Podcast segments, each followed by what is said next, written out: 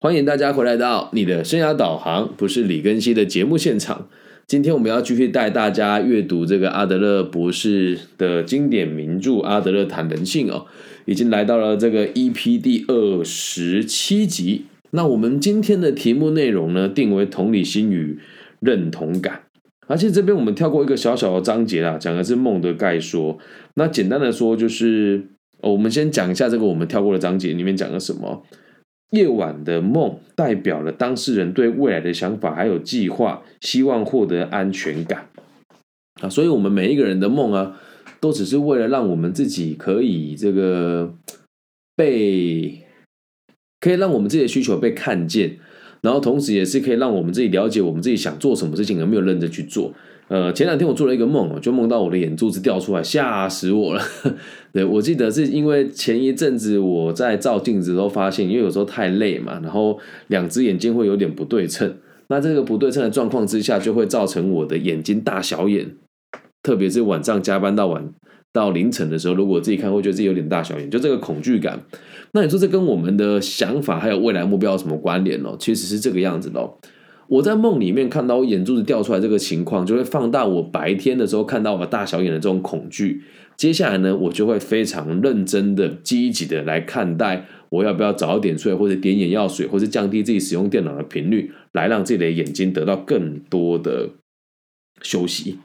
了解吗？所以很多人都会说梦呢是不必要且多余的啊。这个想法我们得反过来讲，我们不妨这么说，不妨这么说：一个人为了追求权力，会想办法克服的困难，啊，所有的困难来确保他未来的地位，而这一切的努力都反映在你的梦境当中。而梦境有助于我们了解一个人的世界出了什么问题，所以其实它相当重要。这样了解吗？好，那我们就来讲今天的这个主要的主题哦：同理心与认同感。其实这两个词会有非常多人跟我们说很重要啊，然后这个需要培养这两个特质啊等等的。但是现实世界当中，我们要如何理解它呢？我们就来用阿德勒博士的角度来跟大家做个分析哦。心灵哦，不仅可以感知当下已知的人事物，还可以感受、猜测下一刻会发生什么事情。这就是预知得以发挥作用的主要原因。好，我们先从预知开始说起哦。而预知这件事情是任何能够自由行动的生命体所具备的能力。我们前面有提过嘛？如果你有认知而无法行动的话，也不代表你有认知。所以是任何有自由行动的生命体所必备的能力哦。因为生命体在适应环境的时候，经常会遇到各种问题，必须去随之应变啊。那这种预知的能力哦，与同理心或认同的关系，呃，或认同的关系密切。就是我们要拥有这样子的能力，必须得要对别人有同理心跟认同感。好，那人类的这种能力已经发展的相当完备喽。同理心涵盖的范围非常广，非常广，也也非常广泛哦。任何一种心灵活动都和它有关，有趣吧？任何一种心灵的活动都和同理心有关。生物追求生存的第一要件呢，就是要具备预知的能力。啊，那这边有人会讲说，有这么难吗？如果你没有预知的能力的话，假设是大自然里面一只可爱的小白兔，你无法预知老鹰会抓走你，可能咻你就被吃掉了，了解吗？所以我们要生存下来，第一最重要的能力就是预知。假如遇到某种情况，逼得我们必须得事先预判，提早准备下一步该怎么做，这个时候我们就必须得学习如何透过三种能力的交互作用来。思维、感受、觉知三种能力的交互作用，在某种情况下做出正确的判断，有趣吧？思维、感受、觉知哦，其实这边要讲哦，我们在这个古印度哲学释迦牟尼家常释迦牟尼所想讲常讲一句话：不怕念起，哎，不怕念起，只怕觉迟。而这个。念起就是思维跟感受，我感觉到了什么？那什么叫觉迟呢？就是觉知，发现这个状况的速度太慢。那我们这边就讲说，透过思维、感受跟觉知的三种能力交互作用，在某些状况之下来做出正确的判断。我们必须得学习建立自己的观点还有价值观。那等到你下一次遇到类似的状况的时候，就会知道你要努力的去对付它，还是要小心翼翼的逃开。好，我们直接先讲一下。心灵的作用是什么？还有我们只要有认知能力，都应该要有这个所谓的预判的能力啊。那我们继续往下看同理心发生于一个人对另外一个人讲话的时候，如果我们不能够认同对方，也就不可能了解对方。那这边要理解得花一点时间哦。什么叫做发生于一个人与另外一个人对话的时候？如果你没有跟另外一个人沟通，你绝对不可能对他有同理心。那这边如果你跟人沟通又不认同他的话呢，你也很难跟他持续的交往下去。所以简单来说，就是要认同对方，而且要了解对方，同时要跟对方对话，同理心才会发生。那我们并不是只讲一对一或者是人与人之间的同理哦。本身我们看戏剧啊、看电影啊，都是一种能够引起同理心的艺术模式。同理心这个例子，在我们生活当中其实是随处可见的。比方说，你看到有人遭遇危险的时候，自己也会莫名其妙的感到不安。即使你自己不会遭遇到危险，同理心也有可能强烈的让你感觉到人不舒服，或是不由自主的出现防卫举动。那如果以现代人的休闲娱乐来说，你看恐怖电影的时候，你会心跳加速，会紧张，会手底冒汗，会腋下变湿，这都是你的肾上腺素被激起了。明明电影里面的人被牛鬼蛇神霍霍了，但不是你啊，你还是会出现这种防卫机制，这个就叫同理心。再举个例子哦，只要你在任何场合看到有人的玻璃杯从手中掉落的时候，旁边人都会不自觉的去把它接起来。这也是同理心哦，然后再讲第三个这个例子就 更有趣了。咱们在打保龄球的时候啊，你甩出去的时候，球已经离开你的手了，但你会站在很远的地方，然后身体扭曲，你就觉得哎，明明球往右边偏了，你这里就想要往左边偏，好像你这么转动的话，球就会跟着转动了。有趣吧？还有我们打电动的时候也是一样啊，拿着那个摇杆玩赛车，左转你明明就摇杆向左滑就可以了，你就会这样整个身体往左边偏，就觉得哎，好像自己这样可以转的比较过去哦。那还有足球比赛在进行的时候，呃，观众区的大家好往的某个某个球队的方向挤过去，哦，或者是当球已经快要被踢进去的时候，大家就往那个地方看，大家都从同时会把身体往那个方向摆过去，了解吧？有很多不同的例子啊，就当不是只有说人与人之间的相处，也就是说，你可以感觉到跟同理到别人当下的环境需要什么，你会做出保护自己，或者是跟别人一起做出这个防卫的动作。那像我们常常在演讲也有这个状况，我自己没这个问题啊，因为我的演讲，我我认为。很难有尴尬的时候，但我有时候看到其他老师演讲尴尬的场合有多尴尬。哎，其实这个插插播一下，在台湾哦，有很多人自称是 TED 的这个演讲者，TEDx，他们就是 TED，然后乘以后面一个有的没的这样。台湾的 TEDx 的讲者素质很特别，那。我常常看他们在演讲的时候，我在我自己有购票去听过，他们讲的很差的时候，连我都觉得好紧张哦。你怎么会？然后听起来会觉得很不舒服。所以当表演者或是这个演讲者台风不稳的时候，台下的观众你会感到不安跟尴尬，很有趣吧？所以在这边，我们在同理现在举几个例子哦。你在看那个连续剧的时候，看到那个苦媳妇被恶婆婆虐待，你都会想要帮那个苦媳妇出气。还有在这个。紫薇被龙妈妈虐待的时候，你就会想要帮这个紫薇对付龙妈妈。其实同理心这种能力对我们一生的影响非常大。这是一种在行为与感受里假装自己是别人的能力。那你有这种能力吗？我个人认为我是有的啦。对我举个例子哦，今天早上我去建行科大的时候，这个第一堂课我们讲。企业管理这个时尚科系的同学，一开始现在是三三两两坐的很后面嘛。那一般老师像我们这种大老远从别的县市聘过来的业师，来到课堂看到这个状况，很多老师都会生气啊。但我能同理的原因是辛苦你们了，因为我们做生涯规划老师，很多人讲话真的很无聊，所以我就会先用举一些让他们有兴趣的例子，因为他们是时尚产业嘛。我就说你们对哪个产业有兴趣？他们讲时尚，我说那 Nike 算不算时尚产业？李宁算不算时尚产业？好，大家就开始讨论嘛。那讨论完之后，我们就有共同的话题，就可以开始讨论社会的阶级、履历自传跟面试的技巧该怎么做。而我在当时进去的时候，我有没有假装我是他们？有。我在每一场演讲的时候，都会告诉自己，我和他们一样。简单的说，就要让自己像百变怪了，看到什么人就可以变成他的样貌，从他的角度去思考，从他的心去感觉，从他的耳朵去听。明天早上我要去彰化监狱，那我就要去回想我小时候被保护管束的那一段日子啊，就是那一段特别的经历，我的感觉是什么？然后下午我要去某一个这个领导的秘书处跟他们讨论青年的政策，我就要站在我当青年领导的角度来跟他沟通。那更下午一点我要去东海大学，我就会回到我是东海大学学生的角度跟他们互动。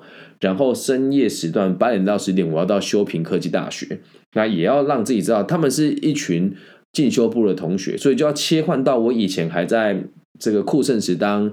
作业人员的时候的角度来跟他们相处，就是你要假装自己是别人，这个能力相当重要。如果想要知道这样能力的源头在哪边，我们就会发现这个是与生俱来的一种技能，也就是所谓的社社会意识哦。这在很多心理学的书里面都会看到，这叫 social interest，就是你是社会的一部分的这种概念哦。这是一种全人类共同的感受，万物一体的世界观。其实每个人都有这样子的能力哦，因为有同理心，我们才能对自身以外的事物感同身受。了解吗？呃，其实不一定是对人呐，同理心也有可能是对某一些非人类的生物。就比如说，呃呃，我如果看到一个小动物被别人攻击的，我会捍卫它，也一样。所以，并不是只有限于人哦。那这不仅社会意识有程度上的差别，同理心其实也有。其实照顾小朋友跟观察小朋友就可以轻易的证明这一点。有的小孩在玩洋娃娃的时候，会把它当成人看的啊，看听起来有点听起来有点灵异哦。那有的小孩会去研究这娃娃是怎么制作的啊，他会对它怎么产生出来比较好奇。那我的女儿是属于会把娃娃当人看的，对，他会很善待它。然后他的有个同学有次就要问我一件事，说为什么他的脚到下面就不见了？好，这时候就跟他解释，他是制造出来的嘛。所以每个人在小时候都会表现出你对社会的兴趣在什么地方。啊，那如果人们把群体关系投射的对象啊，从人转移到比较不重要的无生命体的话，那这个个体的成长可能会完全停止。这边我要稍微做解释一下，嗯。现在在台湾这个状况都特别严重。我是爱狗的人，没有错，我也非常痛恨别人欺负小狗。但是现在说很多人会不生小孩，然后养宠物，把宠物当做人来养，那这是一件很可怕的事情哦。他们同理的对象不是人类的时候，你就会发现，某种程度上都是在逃避和人类相处的机会。你说你养一个宠物，愿意陪伴它，这都是可以的。但绝对不要把宠物当成你的孩子看，懂吗？我知道这样解释很多人会误会我啦，就是我不会为了养宠物而牺牲我自己应该负的责任。那我如果同理宠物跟同理人的时候，我会更专注于同理人的这个行为。那如果有的人他喜欢东西比喜欢人还要多，代表某种程度上他已经对群体失去了兴趣，这样子的人就会相当的。我觉得相处上会有危机啊，书里面是这么写的哦。他说成长会完全停止。好，那我们再举个极端的例子哦。如果有小朋友虐待动物的话，我们会发现他们对社会的意识就近乎于零。对于其他生命缺乏同理心的人才会这么做。好，那我们在书里面讲说，对其他生命要有同理心嘛。就像我们刚刚有讲，对宠物、对小狗同理是可以的，但你不需要去放大这些。我们讲非人类的东西，然后把它的需求多过于人类，这样能够理解吗？我们有能力可以去照顾这些物种，这是可以的，但你没有必要为这些物种说一节食，因为有太多太多太多不同的人，物竞天择嘛，有太多不同的生物，所以我们必须在同理的角度是生命是人，然后前提是为什么要是反复的重复哦？如果啊，在下一集我们会提到，如果你是太有社会兴趣的人，或是这个。太在意别人评价的人，你就会变成符合别人的期待而生存的物种。这个对你、对我、对社会都不是一个太好的现象哦。那欠缺同理心的小朋友，在成长的过程当中，他不会积极的去学习如何融入社会，他们往往只想到他自己。那对他人的快乐与悲伤完全都漠不关心。如果我们不能站在他人的角度来看事情，不能同理别人，那最后我们会完全拒绝与他人合作。那如果拒绝与他人合作，这是一件很可怕，这是一个很可怕的结果，就代表你接下来没有能力和其他人相处，了解吗？那我们在针对宠物的部分再多做一点说明哦，请大家不要误会，不是说什么我们不需要去同理宠物，或者是嗯。这个养宠物的人就是奇怪人，不是？我只是希望大家能够理解，你要把你的兴趣放在人的身上，那在你行有余力的时候，再把你的这个照顾好自己这个个人，再来养你的宠物，了解吗？那如果说你同理宠物跟同理人，你肯定要更同理人的。那这样子讲，其实很多人觉得，哎，你这个就是自私的想法。呃，其他地区怎么样？我不知道。现在在台湾哦，很多人都会把这个生小孩。看得比养宠物狗还要更不重要。那其实养宠物狗，如果你能够为它负责，我觉得是没有问题的。但很多年轻人养宠物狗，都是在自己的经济状况还没有很好的状、很很完备的状况之下来养这个宠物。所以要记得照顾好自己，然后再照顾好宠物。可以的话，多与人相处，少少与宠物依赖吧，就这么简单。因为我们常常看到，现在在台湾，很多人会把小狗放在婴儿车里面推啊。我个人觉得很好奇啦，所以没有什么对跟不对，只希望大家透过这集可以了解，真正的同理心是每个人都拥有的基础的能力，那就是用别人的耳朵听，用别人的心来感觉，用别人的眼睛来看待世界。所以不是只有我和你之间，包含群体与群体之间，还有你和陌生人之间也都一样。如果你看到有人陷入危险，你一定会想办法去帮助他。你看电影的时候会紧张，这也都是同理心。怎么样，有趣吧？是不是跟你们过去所看到同理心不一样呢？那以上就是这一集全部的内容喽，告诉大家什么叫做同理心。那在下一集的时候呢，会跟大家讲，如果你的社会兴趣跟同理心高到于超过一般的那个临界值的时候，就是某种程度上被催眠跟被暗示啦。所以下一集我们就会讲这些内容哦。那这现在有现场有朋友问说，同理的程度要怎么控制哦？这个如果要讲的话呢，就是先照顾好自己，再照顾别人。在同理别人之前，你要先巩固好你自己基础的需求，你才能够发自内心的去关心别人，了解吗？那其实其实只要你不断的付出，就会知道自己的底线在哪边。我自己对别人同理的程度，现在已经不需要去受限制，因为我知道什么事情该做，什么事情不该我做。那如果某些人会透过同理的角度来操控我的思想，跟给我一些。呃，这个指令的话，我也都能够察觉。那要怎么察觉呢？下一集我们就跟大家提到了。好，谢谢敏明的这个提问哦。大家有什么问题吗？以上就这一集全部的内容喽。希望大家可以继续陪着我们一起阅读阿德勒的这个《阿德勒谈人性》这本书。如果听了之后你有喜欢，也记得帮我分享、按赞加订阅。台湾地区的朋友，记得可以在 Google 或者在这个 Podcast 或者 Facebook。或是 YouTube 搜寻我的名字，都可以找到我相关的讯息。我叫李更新，木子李，甲乙丙丁戊己更新的更，王羲之的羲。那大陆地区的朋友呢，你可以通过网易云私讯我，我都会回。又或者是直接加我的微信，我的微信号是 B 五幺五二零零幺啊。希望我们节目的存在可以给这个世界更多安定的可能性，也希望大家可以跟我一起认真的研读个体心理学。我爱你们，大家晚安，拜拜。